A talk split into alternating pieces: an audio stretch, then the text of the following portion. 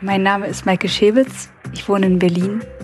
Und was mich an der Audiografie so sehr fasziniert ist, dass wenn ein Mensch die Möglichkeit bekommt, sich selbst auszudrücken mit all seinen Emotionen, mit seiner Stimme und seiner ganz eigenen Geschichte, dann hat diese Geschichte einen ganz besonderen Zauber, eine Wirkung für den Menschen, der sie anhört und vor allem auch für denjenigen, der sie erzählt hat.